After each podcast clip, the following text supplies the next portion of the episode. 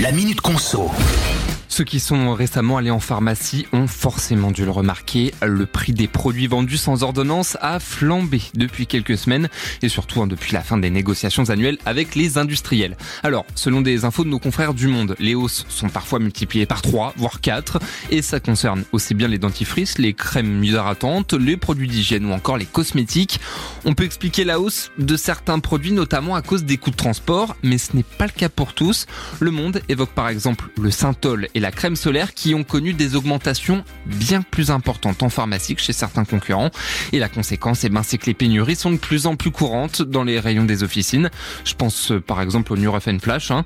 Et oui, parce que certains laboratoires préfèrent vendre leurs produits à l'étranger plutôt qu'en France, là où les tarifs restent plus hauts qu'ici.